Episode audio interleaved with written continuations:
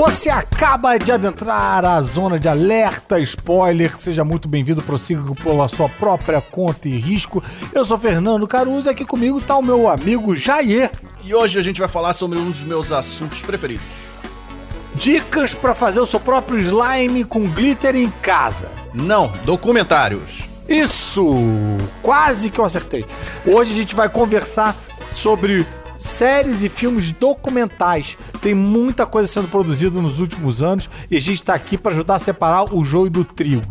Exatamente, porque quando você faz uma busca no gênero documentário, tem muitas séries sobre alienígenas do passado, filmes sobre polvos e realities que estão ali jogadaços no meio.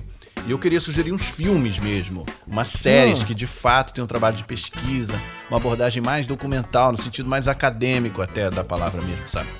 Pronto, para quem tá ouvindo, Jair fez pós em cinema documentário, então vai ficar jogando um monte de regrinha aqui, estragando o seu prazer em assistir making off do Mandalorian, por exemplo, dizendo que não é um documentário real, porque o João Moreira Salles disse que tá tudo errado. Tem que ser tudo preto e branco, com sim. fotografia do Sebastião Salgado. Eu vou fazer um pouco disso, sim. Mas, na verdade, a ideia aqui é mais garimpar o seu serviço de streaming preferido e te dar boas sugestões de documentários de diferentes estilos. Um caldo de clássicos do cinema e uns exemplos mais fanfarrões. E essa é minha deixa, porque nos exemplos fanfarrões é onde eu brilho, porque eu vou começar o episódio uh, antes que as regras estraguem completamente a diversão desse alerta spoiler de hoje e vou sugerir brinquedos que marcaram a época do Netflix. Rapaz, se você não viu isso ainda, sério, você tá vivendo sua vida errada, tá? É uma série que investiga os bastidores por trás da criação dos brinquedos clássicos dos anos 80 e 90. E eles vão realmente fundo, descobrindo quem teve a ideia original, como foi a recepção do público, entrevistando as pessoas da época e os colecionadores de hoje em dia. Eles falam da coleção dos bonecos do He-Man, Barbie, Star Wars, Comandos em Ação. Aí tem uma segunda temporada com Tartaruga Ninja, é. Power Ranger. Bicho, Não, sensacional. É um tipo de conteúdo que hoje em dia existe muito no YouTube, mas que numa produção assim passa a ter recursos para fazer uma pesquisa muito mais profunda. O episódio das Tartarugas Ninja é muito Nossa. maneiro. E conseguiu muito. a proeza de reunir, né, ali os criadores originais. Que estavam é, brigados, né? É, achei muito emocionante. Eu fiquei emocionado mesmo. Tem um fator nostálgico, uhum. né? Lógico. Sim. Mas tem também um lado de você finalmente entender o que fazia você ficar atraído por um brinquedo específico quando era criança. E esses camaradas, eu não sei o que, que é a tua faculdade, tô, tô pós-doutorado em cinema, sei lá, mas esses camaradas sabem fazer documentário. Porque eu ia assistir assim, o primeiro eu acho que foi o do He-Man, que, pô, é, fala muito com a nossa geração, né, Jair? É. E a gente, pô, assistia muito He-Man e tal, então, obviamente, tem um apelo aí direto nostálgico. Mas, cara, os os episódios sobre os bonecos que eu não tinha uhum. eram muito maneiros também. É, porque é. eles têm uma coisa de brincar com a, a, a, a linguagem do documentário, acelerar, desacelerar, é. sacanear a pessoa dentro do documentário. Muito legal. Muito legal, cara. O, o editor ali dá um show, cara. Ele é, mostra que veio. Legal. O episódio da Barbie, por exemplo, cara, eu nunca, pô, eu nunca brinquei de Barbie, né? Tentei hum. uma vez brincar de Barbie para brincar junto com a minha irmã, mas ela disse que eu tava brincando errado e eu fui proibido de brincar de a Barbie. A Barbie não pula do penhasco, não faz Exatamente isso. isso. Ah, eu queria imaginei. fazer o, o, o Ken escalar o armário, porque ele era alpinista, sei lá, enfim. E, e, e aí fui expulso, não podia mais entrar no, no mundo da Barbie. Mas, cara, cara o episódio da Barbie, bicho é sensacional. Fala de espionagem corporativa, fala de, é, fala de comportamento social, porque a Barbie ela veio como um reflexo de uma sociedade, mas depois de um determinado momento ela começou também a ditar os comportamentos da sociedade, porque a, a, algumas crianças começaram a querer mimetizar o corpo da Barbie, as atitudes hum. dela, e aí os, os fabricantes começaram a pensar: opa, não, temos que reverter esse jogo. E era um brinquedo que não existia. Eu vou pirar falando da Barbie aqui, eu vou deixar você assistir. No, você que tá ouvindo a gente, ou no alerta spoiler aí, você Sim. tem que assistir esse episódio se você não assistiu ainda. Em particular, o da Barbie. É, não, eu, eu pirei com o do He-Man mesmo, porque eu, eu Pô, gostava é muito quando era criança. E, cara, e é isso, isso é muito legal, você descobrir a, a, realmente a origem ali, do, do, de como aquilo foi criado, como foi pensado, o que, que foi por acaso, o que, que foi muito pensado. A história de esqueleto, cara, que foi É. um designer da Mattel, né, que é a, a empresa que fez os brinquedos, porque He-Man foi criado Aham. primeiro como brinquedo, depois como animação. É, o designer tava, quando era criança, foi num parque de diversões, entrou num trem fantasma ali, num- numa casa do terror, sei lá, no parque, que tinha um esqueleto, tomou um susto absurdo, cresceu pensando que aquilo era muito real, muito real, mas era minha imaginação infantil e tal. Depois achou no jornal que tinha um cadáver real sendo usado, um esqueleto de um, de um cara que morreu, de um criminoso que morreu sendo Que usado horror. naquele lugar e ele viu um esqueleto real, por isso que ele ficou tão impressionado. Tão E aí- impactado. é, e aí ele criou o esqueleto lá do, do He-Man, que, que era. Que ganhou o mundo. É. Né? Que doideira. Uma experiência particular que passou essa experiência de todos nós. No- no- o que eu mais gosto nesse, nesse do He-Man aí é a história do gato guerreiro. É. Que era aproveitamento de um tigre de uma outra linha de bonecos. De safari, E aí, o- é. é, de safari e tal. E aí o cara fala, pô, a gente tem esses tigres encalhados aqui, isso aqui. Fala, pô, vamos usar. Cara, mas não dá pra usar. A proporção é outra. Não tem como. O, escala errada, né? a escala é completamente errada. O cara falou, então bota o Marcelo e bota o boneco montado nele, pô. Muito bom. E, cara, e, e encantou nossa infância, cara. A voz do Orlando Drummond ali, né? Fazendo. ele Uhum. muito bom, né, cara? Ainda não confirmaram uma quarta temporada, mas os criadores querem muito fazer um episódio sobre Dungeons and Dragons, o RPG Opa. clássico de mesa, né? E sobre os Smurfs. Cara, nossa, já tô louco pra ver isso. É, essa do DD, pô, eu quero muito ver. E, e essa série tem outra série irmã, que Sim. é a Filmes que Marcaram Época, que é sensacional também. Que também é muito boa. Que por enquanto tem Duro de Matar, Caça-Fantasmas, Dirty Dancing e Esqueceram de Mim. E eu fiquei impressionado que eu sou viciado em Duro de Matar lá, tá- e mesmo assim aprendi um monte de coisas que eu não sabia sobre o filme. Sim, e também tem uma série Irmã da Irmã. Essa família já tá expandindo, que tem as séries que marcaram época de Natal. Desculpa. Ah, maneiro. Tem filmes, que Filmes- marcaram época de Natal. Com. Elfo e do, aquele do. O, Do Will John Favreau, di- direção Com Will John Ferrell. com Will Ferrell. sim. E o Estranho Mundo de Jack, cara. Ah, também legal. Tim Burton. dois excelentes documentários. Agora, voltando aos filmes que marcaram época, cara, o episódio do Esqueceram de Mim é muito legal. Muito bom. Mostra, mostra que a casa era um set dentro da quadra de, de uma escola e tem muito material de making off filmado da época mesmo. O dos Casos Fantasma tem uma entrevista ótima com o Dan Aykroyd, que interpreta o Ray, né? E foi o criador da ideia toda. É, não, e agora vamos, vamos falar aqui de Fantasmas da Guerra Fria. É um ótimo link, né, dos Caça Boa. Fantasmas pra mudar radicalmente de assunto aqui, sugerir um documentário do Werner Herzog. O Herzog, nosso querido, que é o mais recente Cara, dele. e a gente tem até hoje caçadores dos fantasmas do comunismo aí rodando por aí, né? É, Então, a- a ponte foi bem feita. A ponte foi bem feita. Total, total. E ele tem um, tem um, tem um documentário dirigido por ele, que é o mais recente dele, tá lá no Globoplay, chamado Encontro com Gorbachev. Olha, e foi daí que a Fátima Bernardes roubou a ideia.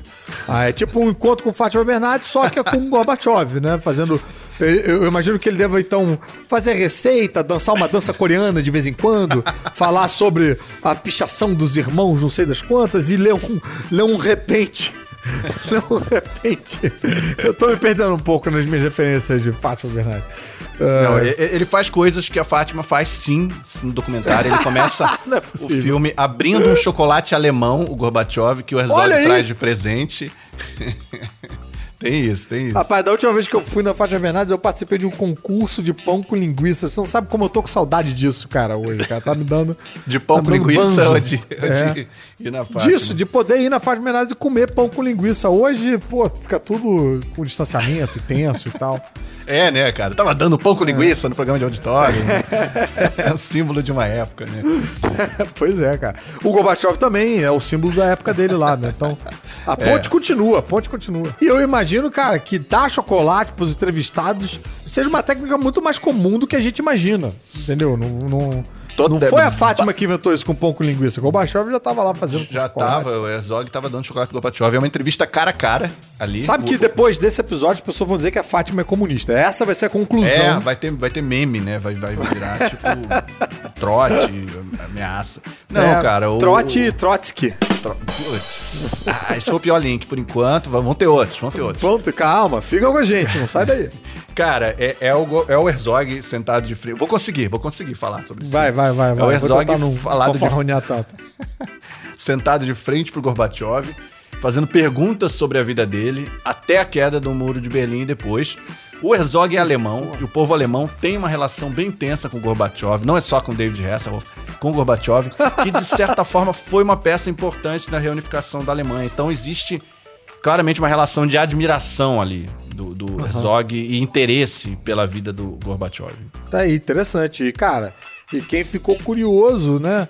Se quiser acompanhar aí esses momentos cara a cara com o Herzog, depois que o Herzog fez cara a cara com o Gorbachev, ele fez cara a cara com Baby Yoda em Mandalorian. Exatamente. Né? É. É, não chegou a dar chocolate pro Baby Yoda, que aí isso diz muito sobre o Herzog, como as escolhas dele, né? Pra quem ele dá chocolate? Pra quem ele, com quem que ele divide chocolate. Mas, além de diretor de documentários e de filmes de ficção, ele volta e meia aparece como ator do nada nos lugares mais inesperados. Ele é uma espécie de Ronaldinho Gaúcho aí do, do documentário, né? É, com, ele tem uma carreira cheia de rolê aleatório, né? Como, assim, como... A gente ainda vai ver um, um Herzog do nada tocando um pandeiro no meio uma, da cara, Salgueiro. Cara, é, ele, ele já dirigiu peça no João Caetano, só te digo isso. Putz, sério? É, é, é, muito aleatório. Ele fez muita coisa. Ele, ele aparece no Parks and Recreations numa cena Caraca, engraçadíssima, bicho. engraçadíssima. Ele tá. Ele, você viu o Parks and Recreation inteiro? Eu vi e não vi o Herzog. É, cara, é quando o Chris Pratt lá e a Audrey Plaza estão indo comprar uma casa. E aí tem uma casa abandonada, toda ferrada. Aí tem um cara que é tipo o zelador da casa, é ele. e ele tem um diálogo lembrei, hilário. Lembrei. Ele fala que, que. Ele fala, ah, é, as pessoas que moravam aqui trabalhavam, e é com aquela voz, aquela narração dele, que é engraçadíssimo, uhum. tudo muito sério. E as pessoas que, que moravam aqui trabalhavam na é, é, eram da fábrica de cabeças de bonecas que pegou fogo. Aí eles ficam empolgados. Nossa, isso era uma fábrica. Ele, não, não, isso era um, um era um asilo para as pessoas que ficaram loucas trabalhando na fábrica de bonecas, de cabeças de bonecas que pegou fogo. É uma parada cara, muito, muito documentário é um cara, Herzog, o texto. Assim. É, ele, ele, é um cara muito sério, mas que não se leva a sério né, nesses momentos. Muito é. bacana. Eu lembrei bem dessa cena porque remeteu uma cena que a gente fez no ah. Estranhamente. Você lembra? Que era do ah. mordomo. Era, o, o, era um, um, mordomo que, que parecia suspeito o tempo todo. Sim, sim. E era um humor bem nesse lugar, assim, de é, tudo que o cara fala. O cara ser estranho e. Parece bem um filme de terror, assim. Cara, ele termina a cena falando que ele tá juntando dinheiro para morar perto da Disney. É muito engraçado aquele Disney World, sotaque alemão, assim. Ele faz a voz de um alien no Rick and Morty. Ele fez Simpsons, fez American Dad, Madagascar. Ele tinha um personagem fixo em Metalocalypse, Pô, do Adult Swim. Ronaldinho Gaúcho tá comendo poeira do Herzog. É, foi vilão do filme do Tom Cruise, Jack Reacher. Ele tem um olho falso, assim, nesse Sim. filme.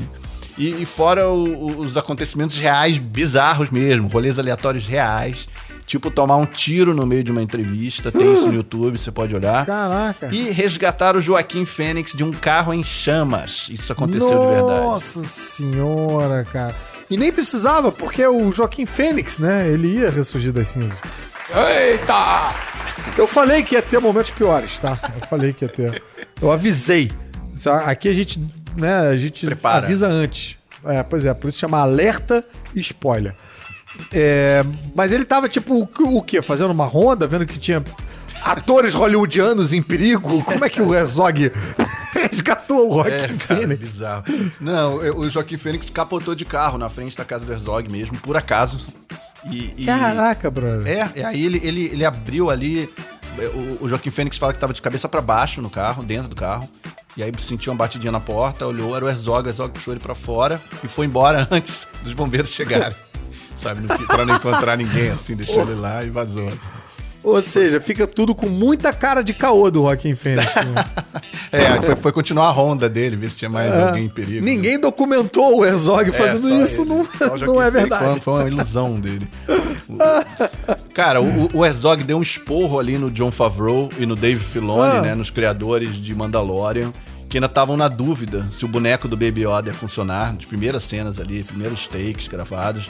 Aí eles queriam fazer um take 2 sem o boneco, né? Porque é um boneco, isso que é bem legal, né? Fica uhum, tão uhum. Na, na, estética. Ele é realista, da... né? Ele, ele é, é realista. Ele é palpável. E aí eles queriam fazer um take 2 sem o boneco, para ter a opção de colocar computação gráfica depois. E aí o Herzog gritou ali, covardes! Porque ele adorou o boneco. É, deve ter sido uma parada assim, todo mundo riu e tal. Porque ele adorou o boneco. Ele tem uma entrevista que ele fala que ele quase chorou quando viu o boneco. A parada é muito engraçada. Mas é isso, cara. O cara que atua numa série Star Wars e já dirigiu uma peça no Teatro João Caetano, aqui no Rio de Janeiro, uma ópera. Olha aí, cara. Sonho de uma Noite de Verão, uma versão de Sonho de uma Noite de Verão no, no teatro. Parece que tem umas 50 vidas ao mesmo tempo. Eu vou esperar ele voltar aqui pra fazer Sonho de de Verão com o Baby Yoda no João Caetano. Aí eu vou. Junta tudo. Junta tudo. Mas na vida de documentarista, ele dirigiu também O Homem Urso, É. que é aquele documentário sobre o cara que foi morar com os ursos, A Caverna dos Sonhos Esquecidos, que é um documentário 3D sobre a caverna Chover, que tem nas paredes algumas das primeiras pinturas feitas por seres humanos há 32 mil anos atrás.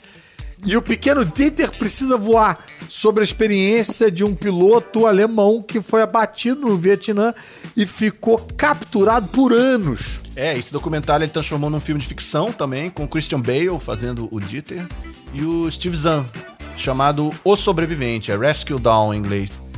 O que me interessa no Herzog como documentarista, talvez mais importante do que isso, como contador de histórias em Aham. diferentes formatos, é uma certa busca por uma verdade estática, com X mesmo, de êxtase, estática.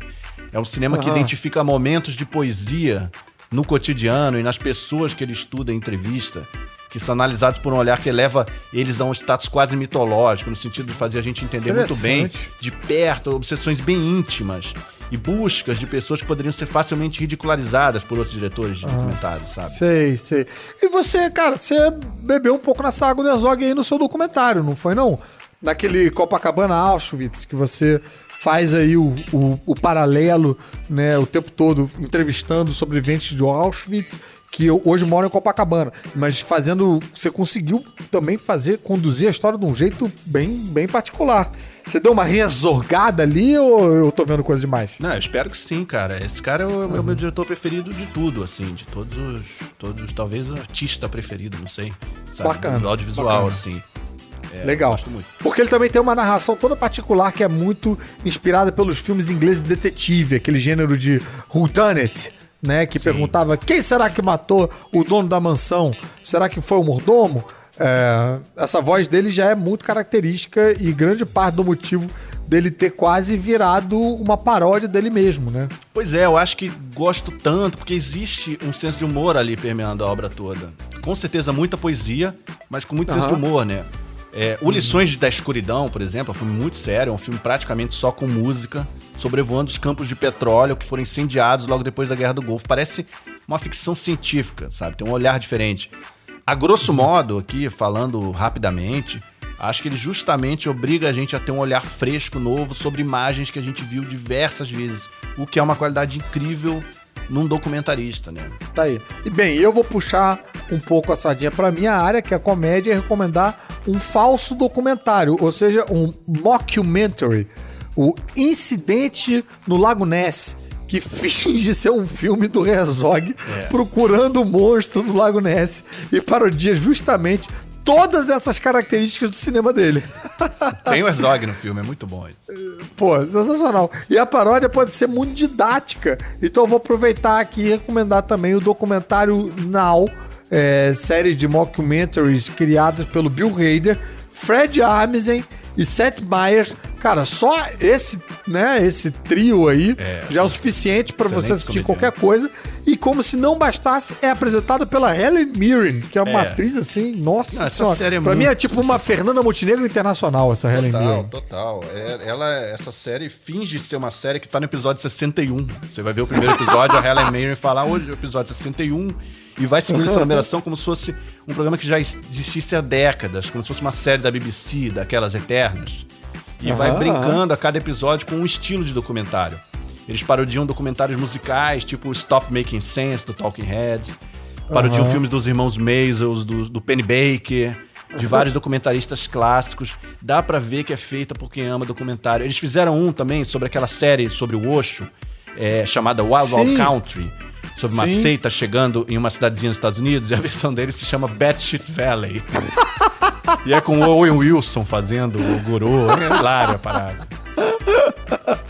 É muito engraçado ficar observando as características de cada estilo. Tem uma paródia de Doc da Vice com os repórteres hipsters totalmente desinformados, que são hilários, com participação do Jack Black.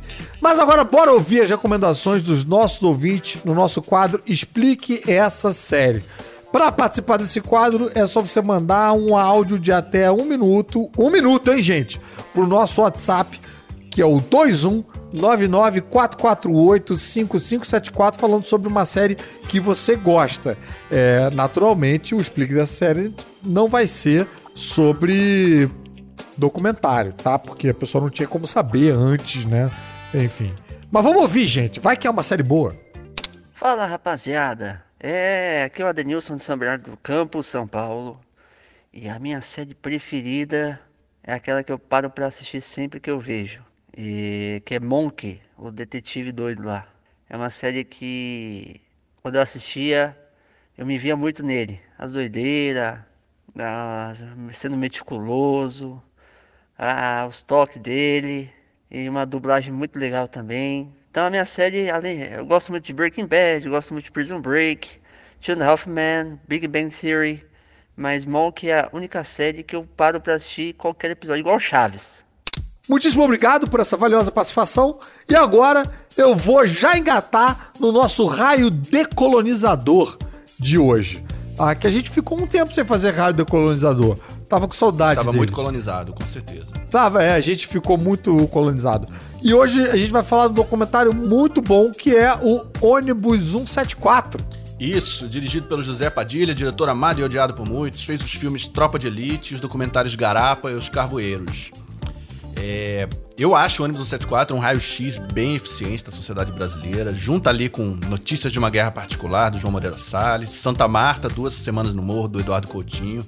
E aí você tem com esses filmes um mergulho nas tensões de classe da sociedade brasileira, com ênfase na carioca, e de quebra uma aula de diferentes possíveis abordagens possíveis na realização de documentário. Porque tem isso, né? Você pode ter um documentário com características mais de cinema direto, Sim. sem ter, por exemplo, talking heads, né? São entrevistas com as pessoas sentadas numa cadeira comentando o filme depois. Aham. Muitos documentaristas buscam a experiência de registrar o acontecimento tentando interferir o mínimo possível. Sim. Mesmo levando em conta as contradições de ter uma equipe inteira presente, né? É, pra fazer uma, uma experiência meio imersiva, né? Como se você tivesse lá presenciando aquilo. Sim, e lidando, às vezes, entrando a voz dele, não tentando fingir que ele não tá lá. Existem várias abordagens possíveis.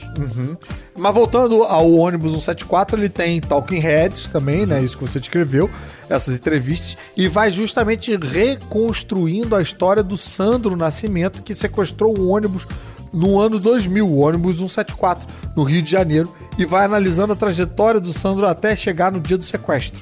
É, o sobrenome do Sandro acabou virando o sobrenome do Capitão Nascimento, do Tropa de Elite, que é dirigido por ele mesmo. E é, isso é só uma curiosidade, mas eu recomendo muito assistir o Ônibus 174, o Notícias de uma Guerra Particular, o Santa Marta. E aí vai no embalo e, e já procura os filmes do Eduardo Coutinho que você não vai se arrepender. Pode ser um pouco difícil pra muita gente assistir Cabra Marcado pra Morrer, sabe? Mas Edifício Master, Jogo de Cena, Últimas Conversas, são mais recentes, são filmes excelentes pra entender o Coutinho. E aí, se quiser mergulhar fundo mesmo no trabalho dele, eu sugiro o documentário Apartamento 608, dirigido pela Beth Formagini, sobre as filmagens do Edifício Master. Esse tá no YouTube. É um documentário do documentário. Exatamente. Mostra o processo do documentarista, o processo do Coutinho, falando com os personagens, Legal. como que funciona. Bem legal. Legal. Bora fazer um passadão rápido pelos documentários brasileiros mais atuais, então, dizendo onde as pessoas podem assistir. Bora. Amarelo, doc sobre Opa, o boa. Emicida do Netflix. Bombadaço. Todo mundo falando desse aí. É, excelente, muito bom, muito bom. Arnaldo 60, sobre o Arnaldo Antunes, no Globoplay, sobre 60 anos do Arnaldo Antunes. E Mussum, um filme do Cacildes, na Amazon Prime. Sensacional. Você gostou do filme do Mussum? Eu sei que você é um trapalhólogo de, de categoria. Cara, ele me surpreendeu muito. O filme do Mussum é muito completo. Fala do racismo, da- de temas delicados da carreira dele, da história dele no Originais do Samba, que eu sempre quis saber mais. Muita imagem que eu nunca vi. Muito legal. Uhum. Que legal, É cara. narrado pelo Lázaro Ramos. Olha aí, bicho. Além da Amazon, tá também no canal Brasil. Vou puxar a sardinha agora eu pro meu lado e sugerir também a série Esquinas, que dirigi e editei com Boa! meus sócios, também pro canal Brasil e tá toda lá.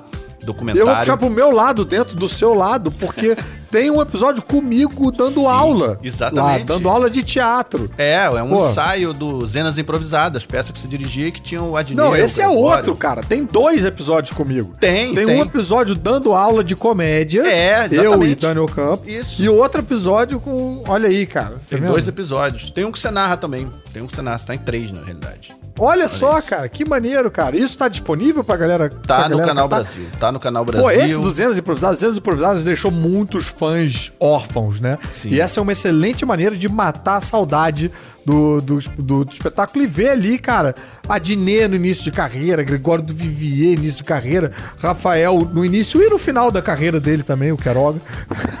Mentira, Queiroga tá aí trabalhando, bombando, tá no, no Luciano Huck. E tá também nos Chipados que tem no Globoplay. Boa, bem lembrado, cara. Aliás, foi no Esquinas, nessa série de documentários, que você fez aquele episódio que eu acho genial sobre o Wagner Moura respondendo repórteres numa coletiva, não foi não? No Esquinas? Foi, foi lá mesmo. Foi lá mesmo. Foi o primeiro episódio. Mostrando ele, ele todo arrebentado, que acho que ele tava no dia seguinte de uma festa de lançamento, então ele foi dormir tarde, teve que acordar cedo, e aí tendo- que responder umas perguntas absurdas. Tipo, um cara chega até a perguntar quem ganharia numa luta entre Capitão Nascimento e o Hulk. É, cara, é um dia, um dia pesado ali, ar-condicionado quebrado, ele ali respondendo o repórter depois do Cara, outro. Pô, foi nosso Eu, piloto. como ator, não quero me colocar aí na mesmo, na- no, no mesmo naipe que o Wagner Moura, mas eu, como ator, me senti muito contemplado por esse, por esse Maneiro. esse episódio, esse documentário. É, Porque mostra um lado, cara, que ninguém conhece. A pessoa vê só a entrevistinha e acha Sim. engraçado o cara que perguntou da luta entre o Hulk e o Capitão Nascimento. Mas o ator, nem todo mundo sabe disso. Ele, ele faz tudo de uma vez só. São sei lá quantas horas respondendo pergunta. E o Cara, documentário mostra bem Vou isso. até te falar uma coisa que eu lembrei agora, assim, é quando eu tava, quando eu tava assistindo, editando esse episódio é, Uhum. do, do Wagner Moura, eu vi acontecer uma parada lá que eu vi que eu fazia direto com você no- nas gravações do Estranhamente lá, que era assim, tá, tipo, vai começar a rodar, 3, 2, 1, aí você ia começar a falar, mas eu, ah, e faz também daquele jeitinho que não sei o que, né? Aí eu vi os repórteres fazendo isso, eu falando, caraca, isso é muito irritante, não pode fazer isso com ninguém, nunca mais, sabe? Ah, aí mas isso não me irritava, não, cara. Cara, mas isso é bizarro. E aí ele, tá, tá, tá. E aí ele fazia, dava fala. O cara tá ali se concentrando há cinco minutos, decorando. Aí na hora dele dar a fala, alguém vem e fala, faz aquela outra paradinha, não sei o que, não, não, não. Cara, bem bizarro. Foi, foi nosso piloto, cara. Foi ideia do Júlio Bezerra, que dirigiu Aham. com a Marina Peçanha, José Guiar e eu. E foi justamente inspirado num documentário clássico dos irmãos Maisels, que filmaram um dia de coletiva do Marlon Brando no quarto de Ah, hotel. Não sabia disso. É um Que filmaço, é um, é um curta, assim. É, e aí a gente estava mais ou menos tentando seguir esses preceitos do cinema direto. Tentando só observar, sem interferir, sem mexer Aham. muito com a temporalidade da situação. Mas é impressionante como é difícil isso. A gente está muito adestrado, por anos de cinema e televisão, a querer ver um Aham. clímax.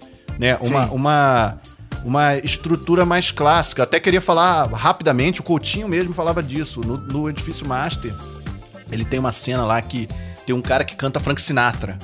E aí é um clímax, é mó catarse, sabe? Então, tá no meio das entrevistas, entra um cara cantando Sinatra, I did it my way, sabe? Todo emocionado. E aí, e aí depois disso corta pra uma cena assim de um cara andando no corredor e continua o filme. E vários cineastas falaram pra ele, cara, você devia acabar o filme ali. Aquilo é o clímax, aquilo nada é mais alto. E aí o Coutinho falava, não, mas a vida não, tem clímax. A vida tem isso, depois do dia seguinte você tá indo no correio, sei lá, sabe? Uma coisa assim. E, e, e aí por isso a estrutura do filme, sabe, vai, vai se esvaziando e tem ali outra, outra entrevista e não tem essa preocupação com essa estrutura. Não é pra agradar, né, quem tá vendo ali, Aham, não é um final feliz hollywoodiano, né? Então isso é, isso é bem legal. Teve um cineasta que conseguiu burlar é, esse lance da estrutura clássica do- de documentário muito bem, que é o haitiano Raul Peck. Ele se baseou no manuscrito inacabado do escritor James Baldwin e fez o documentário Eu Não Sou Seu Negro, um filme que explora a história do racismo nos Estados Unidos através dos textos do James Baldwin sobre os líderes negros Malcolm X, Martin Luther King e Medgar Evers. Lançando um olhar bem particular sobre a história americana. Foi indicado a melhor documentário no Oscar e é narrado pelo Samuel Jackson. O filme traz flashes da história americana, passando pela escravidão, pelas leis segregacionistas, pela violência policial que mata ainda hoje muita gente, enquanto apresenta os levantes sociais dos anos 60, as marchas, os Panteras Negras e o recente movimento do Black Lives Matter, o Vidas Negras uhum. Importam. Essa conexão entre os dois momentos é muito bem trabalhada no filme. E a forma do filme é bem diferente também. A narração do Samuel Jackson usa só os textos do James Baldwin, enquanto o diretor faz uma colagem visual com trechos documentais e, e, e trechos de filmes de Hollywood de diferentes épocas sobre as falas do autor. Fica tipo uma montagem de imagens que ilustram o que ele diz, mas que gera novos significados. E depois isso acabou sendo feito de forma bem parecida no Lovecraft Country, por exemplo, inclusive com falas do James Baldwin também. Pois é, são falas fortes que fizeram o filme não ser exibido em muitas salas no Brasil. E essa experimentação com o formato tem o objetivo de jogar na cara dos brancos a construção de uma imagem dos negros no cinema. Ele chama a ação e atribui responsabilidade, faz isso através do texto, potencializado por trechos de entrevistas do Baldwin em vários programas. Esse filme está no Globoplay, que também tem a série Cineastas do Real lá no Globoplay, com entrevistas com documentaristas brasileiros famosos. O, o Vladimir Carvalho, Eduardo Escorel, Silvio Tendler. É, Silvio Tendler é muito amigo dos meus pais. E muitos outros. Né? A, a apresentação é do Amir Labak, criador do festival É Tudo Verdade, um dos maiores festivais de documentários do mundo. Outra série documental interessante é o Guerras do Brasil, do Netflix, que detalha os conflitos armados do Brasil desde a colonização até hoje. Porque existe Olha esse aí, mito, cara. né, cada vez mais divulgado, de que no Brasil tudo foi feito com jeitinho, contratos e que o povo seria uhum. dócil, mas existe uma história não oficial de resistência que está uhum. cada vez mais sendo resgatada e essa série conta isso muito bem. São só cinco episódios, cada um focado num conflito específico as guerras da conquista, sobre a dizimação da população indígena no Brasil, com entrevistas com o Ailton Krenak, as guerras de Palmares, a guerra do Paraguai, a Revolução de 30 e a origem do crime organizado brasileiro. Opa, tá na hora do Da Onde é Isso? Boa! É o quadro onde a gente ouve um trechinho de uma série, um filme em outra língua e tenta identificar da onde é isso. Já tem um tempo que a gente não consegue acertar, né, Gê? Hoje vai. Hoje vai. Hoje isso muda. Então vamos ouvir. Buonasera. Buonasera. ¿Qué he hecho para que me trates tan irrespetuosamente? Si hubieras acudido a mí como amigo, los patanes que lastimaron a tu hija hubieran sufrido ese mismo día. Y si acaso un hombre honesto como tú tuviera enemigos, esos serían mis enemigos. Y así te temerían.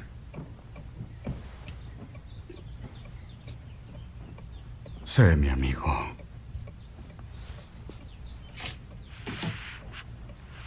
Padrino.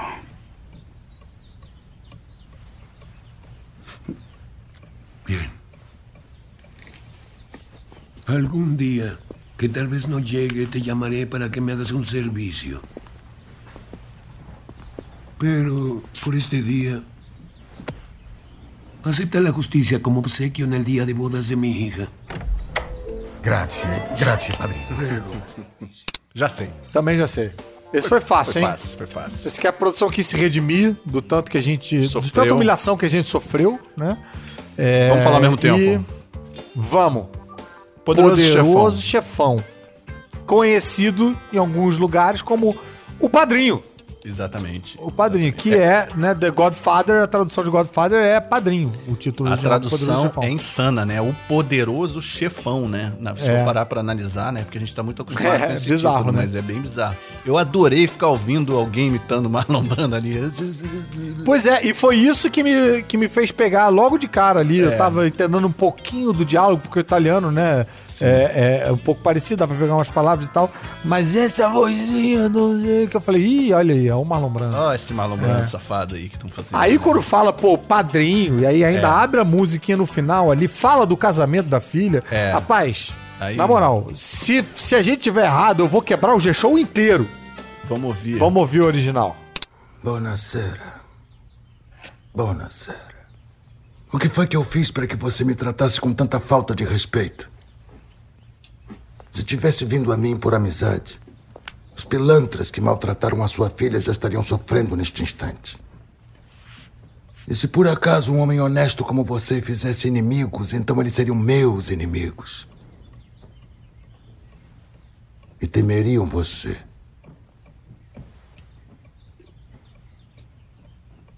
Quer ser meu amigo?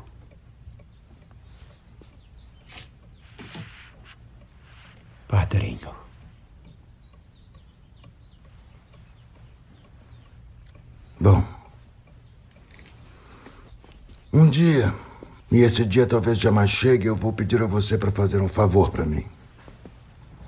Mas até esse dia, aceite a justiça como um presente pelo casamento da minha filha.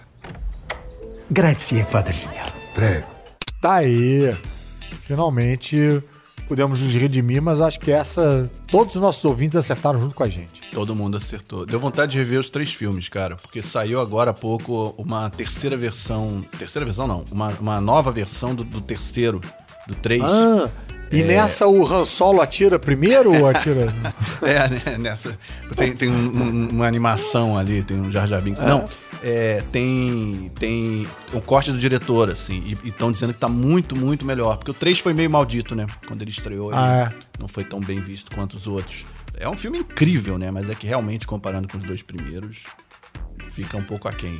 Beleza.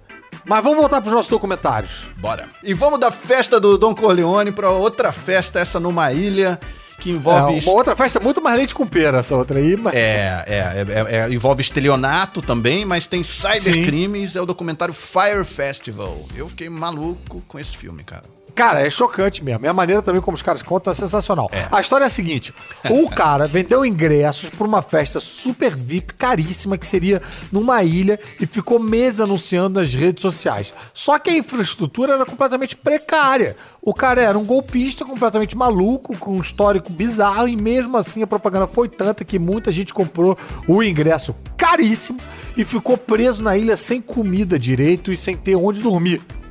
O documentário faz uma análise do impacto das redes sociais, que chegou a fazer os influenciadores mudarem de postura, anunciando mais quando estão fazendo publicidade, quando não estão, e segue a vida desse cara que é o Billy McFarland, que era um golpista carismático que enrolou essa galera toda. É, o Fire Festival não foi só uma experiência traumática para as pessoas que pagaram pela festa. Teve também um impacto forte sobre a população local, que ajudou os organizadores a preparar o evento. Uma galera grande recebeu um calote e depois do filme fizeram várias vaquinhas para as pessoas locais que foram muito prejudicadas, né, para poder ressarcir essa galera. Aliás, esse documentário namora um pouco, como quando você falou ali do impacto do, do- do- dos anunciantes, das redes sociais, Aham. namora um pouco com outro documentário muito famoso que é o Dilema nas Redes. Sim, ele fala muito dessas questões, né? Da, da- da É. falsa visão de um lugar paradisíaco que todo mundo queria ir, que não existia, né? E nunca É, existiu. o Dilema nas Redes, cara, todo mundo tem que assistir. É importante, nesse momento que a gente tá vivendo, assistir esse documentário também, que fala sobre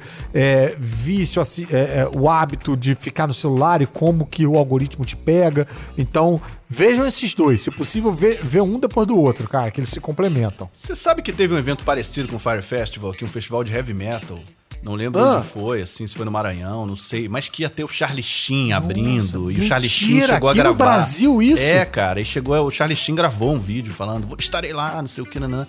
E foi, e foi bizarro, assim, ninguém apareceu. As bandas que foram não tocaram porque a segurança estava ruim. E as pessoas ficaram. Foi bem horror. parecido, é bem parecido. Você, documentarista, que queira mexer nesse vespeiro aí, olha aí, tem uma história. tem uma história Tem uma história pra maravilhosa. ser tem um contada. Fire Festival aí. E, e- e como Star Trek não é documentário, a gente deu um jeito de encaixar aqui Star Trek, Hum. Sim. o doc For the Love of Spock, Muito bom. que tá na Netflix, dirigido pelo filho do Leonardo Nimoy, o, o, que- o Spock original, né, o Leonardo Nimoy. E eu ainda não vi. Você não viu, cara? Não vi, não vi, mas, mas Ah, ao contrário do bicho. que parece, porque a gente sempre acaba falando de Star Trek. Eu não sou um viciadaço em Star Trek, não. Eu gosto. Não é? antigos. Não. Que isso, Gê? É, eu acho que, não, cara? Eu acho que eu gosto muito dos velhos, dos filmes velhos e tal, mas eu não vi tudo da nova geração. Pô. Não vi. Eu vi esse. Eu, eu também não vi. Eu, eu, ao contrário, eu não vi os, os Star Treks velhos, né? Uhum. Mas vi o Discovery, vi umas coisas. Então, assim, eu me considero bem turista de Star Sim. Trek. Esse documentário aí fala muito sobre o impacto da, da série original. Aham. É, eu, e pra minha surpresa, eu adorei. Eu achei que eu fosse boiar por não ter as referências, sabe?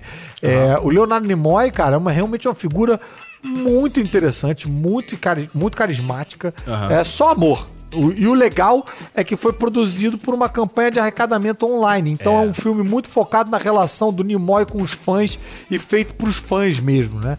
Tem muito também da, é, da relação. Tem muita. Você vê que tem muito do filho querendo se resolver com o pai também, Aham. né? Porque o Leonardo Nimoy era um cara que trabalhava pra caramba, né? É. pra, pra dar uma. uma Dirigiu Uma- Três Solteirões e um Bebê. Pois é, cara, descobri isso nesse, nesse documentário aí também. E, e para dar uma vida estável numa época, até hoje a vida de ator é meio assim, você nunca sabe direito o dia de amanhã, né? Então ele, ele é muito dedicado e trabalhar e fazer com que ah, aquele trabalho renda, renda frutos Sim. constantes, né? Eu imaginei quando eu fui assistir o, o documentário que eu fosse ver alguma coisa do tipo um Leonardo Nimoy desgostoso com o papel dele, por ser uma parada, por ele ser conhecido mais como Spock do que como Leonardo Nimoy. E não, ele tem uma relação bem boa, né, com isso aí. Ele sabia lidar bem com isso. Bem interessante. Mesmo que você não seja exatamente fã de Star Trek fala muito sobre os anos 60, sobre vida de ator, sobre, núcleos fã, né? familiares, sobre fã também. Muito legal, cara. Vou ver. muito legal, recomendo. Quem me indicou esse documentário, inclusive, foi meu diretor no Zorra, foi o Carlinhos Dieg, o Ah, sobrinho do sim, Kaká sim. Diegues. Ah, legal, legal. Pô, maneiro, cara. Eu Acho que hoje a gente cobriu Spock, Mussum, Coutinho, Herzog, Fire Island, Caça-Fantasmas, Krenak. Sim. Acho que tá Pô, de foi bom muita tamanho. coisa. E claro que sempre vão ficar umas coisinhas de fora. Tem um documentário, cara, é um documentário que me fez chorar, Ah. cara. Uma das únicas vezes que eu, que eu chorei vendo TV na vida. Vendo TV, eu digo vendo audiovisual, porque eu sou todo bloqueado. Tem vários traumas pra resolver aí na, na análise, mas esse me derrubou. Foi o documentário da, sobre a San Diego Comic Con. O. Ah. Como é que chama? Episódio. Episódio 5, The Fans Last Hope, uma coisa assim. Ah. É, tem um outro nome em português que agora não vou lembrar. É do Morgan Spurlock, que é um cara famoso por fazer aquele. é, Ah, eu vi esse Obrigado doc. por fumar. Eu vi esse doc. Lembrei. Também agora. fez aquele outro do McDonald's lá, né? Aquele Sim, Super Size Me. Super Size Me. E, e, cara, esse documentário é impressionante porque ele acompanha cinco histórias diferentes é, simultaneamente numa convenção que só dura quatro dias. Então ele ficou virando noite no hotel, pegando material e conversando com as pessoas pelo rádio, né? Porque ele tinha uma equipe filmando a- a- as histórias, falando. Larga essa, larga, larga essa história, vai pra aquela outra. Foca mais nisso aqui e menos naquilo ali. Ele tinha que meio que. Porque ele não ia ter uma segunda chance. Sim. Porque sim. é tudo Coordenar umas real. equipes ali, né? Exatamente. E fala muito sobre autoaceitação, sobre encontrar o seu grupo. Foi um negócio que falou particularmente comigo. Aham. Não sei se vai falar com todos os ouvintes, mas a galera que é nerd, eu acho que tem, sabe, que te- ressona muito com, com esse documentário. E, e é lindo, bicho, é lindo. E tem depoimento do é, Seth Rogen, do Kevin Smith. Cara, só de eu falar eu fico arrepiado, cara. Esse documentário eu não sei aonde tá em termos de streaming, mas vale a pena você caçar, viu? Mas tá aí, cara. Legal. Foi realmente um. Também quero aqui, agora na saideira. Quando chega na saideira, a gente vai lembrando de É, vários, né, pô, cara? Tô lembrando aqui. tô- Quero lembrar aqui do, do documentário do, do jogo do ET no Atari. Ah, é muito maneiro. Bicho, Muito esse maneiro. documentário é lendário, cara. Lendário. Tá lá no Netflix também. É, eles conseguem contar a história. Eles fazem essa, isso que você falou, Jair, da, da curva cinematográfica e Sim. tal. Isso que, né, que os documentaristas mais hardcore não fazem. Sim. Né, que eles, eles terminam tudo anticlimaticamente. Esse não. Esse tem uma, uma curva e tal. É uma historinha muito bem contada. Lindo. Vale a pena assistir. E também o documentário sobre o terraplanismo. Se chama A Terra é Plana. A Terra é plana, obrigado, Jair. Traça um paralelo direto com esse comportamento de, de, de se enfiar em bolhas e não dialogar mais e questionar a própria fábrica da realidade. É, porque você tá se enfiando aí no seu grupinho que acredita no. que acha que tudo é uma conspiração, que acha que tudo é uma mentira. Também é um documentário que dialoga com o dilema nas redes. Vale bem a pena. Ah, eu acho legal também nesse tema e procurar um filme chamado Doutor Morte, é, Mr. Death, que é um documentário do Errol Morris, que é um grande documentarista também, dirigiu, tem uma série chamada Wormwood, bem legal dele, no Netflix. É o, é o Doutor Morte, é um filme, um documentário de uma hora e meia sobre um cara que vendia cadeiras elétricas. E, Caraca, e, e aí ele, nos Estados Unidos, e aí ele, ele começa a se reunir, documentário mesmo, começa a se reunir com grupos que defendem pena de morte e tal. E aí foi a primeira vez que eu vi um filme de 99 que eu vi é, é- é justamente esse conceito que você está falando, de entender, às vezes, uns grupos ali que estão se isolando, umas bolhas, e Aham. entender que esse cara, por exemplo, era um cara muito solitário, que tinha uma galera que começou a ficar amiga dele, e por isso ele estava ali num círculos sociais esquisitos, porque eram os únicos que se apresentavam ali para ele naquele momento. Então é Uhum. Entendi, interessante. entendi. É um filme interessante também. E outro documentário pra você ver depois desse, né? Pra você não ficar aí com essa bad na sua vida, é o Imagineering, do, que tá no Disney Plus, contando a história de várias gerações dessa profissão que foi inventada lá, né, pros parques da Disney, que é o. o Imagenheiro, é um engenheiro da imaginação, o cara que cria os rides dos parques da Disney, o cara que faz, é, cria aqueles animatronics, sabe? Essas coisas assim. É uma tecnologia que eles inventam e que tem uma utilidade meio que só para aquilo, uma, uma, uma utilidade meio de entretenimento. É muito específico. Então uma galera é, mistura um pouco o comportamento de humanas com de exatas. É muito interessante ver isso e abre uma porteira para uns bastidores da Disney que normalmente que até então a, a- a administração não gostava de mostrar. Você não mostrava, tipo, como eram feitos os rides. Eles gostavam de manter a magia, sabe? Sim, não, a gente fala abrem- bem desse, desse, dessa série no episódio da gente sobre o Disney Plus. Isso aí. Tá lá, cata lá, tem o Caruso explica isso muito bem. Vale a pena ir atrás. Vale lá, tem os docs também, tem o doc que eu adoro lá do a série do Jeff Goldblum.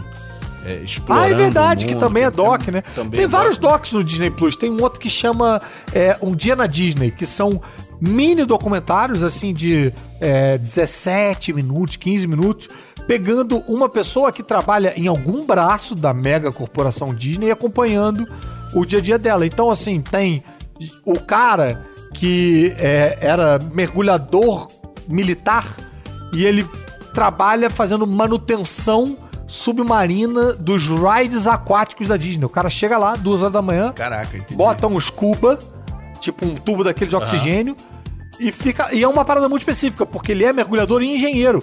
E aí fica lá apertando os parafusos, ajeitando o que precisa, dando. Cara, muito doido isso, muito Eu acho que a gente foi muito ousado no, no tema desse episódio, os documentários, né? A gente botou um É gênero mesmo. inteiro, como tem, É. vamos ter 500 outros episódios sobre documentários. Sim. Que a gente não vai falar de Spock, Mussum, Coutinho, Zog, Fire Island, É. Disney, Dr. Morte e, e Não, todo e mundo. fatalmente vai ter a galera no, no, no WhatsApp de show falando, mas vocês esqueceram um de falar documentário de não sei o quê." seminal da, da- né? Exatamente, exatamente. Mas se você gostar muito, você pode mandar a sua mensagem pedindo que a gente faça um segundo. A gente Bora. faz um segundo, a gente, a gente anota tudo que a gente falou aqui, tenta- toma cuidado pra não repetir. Mas, gente, pô, vamos falar a verdade. Foi uma verdadeira salada de referências aí. Sim. Né, que ou embrulhou o seu estômago ou te deixou muito bem saciado. Mas muito obrigado a todos os ouvintes é, por as- ouvirem a gente aqui até o final e lembrar a todos vocês de enviar os seus áudios sobre as suas séries favoritas pro WhatsApp 21 994485574. É isso, galera. Valeu. Valeu!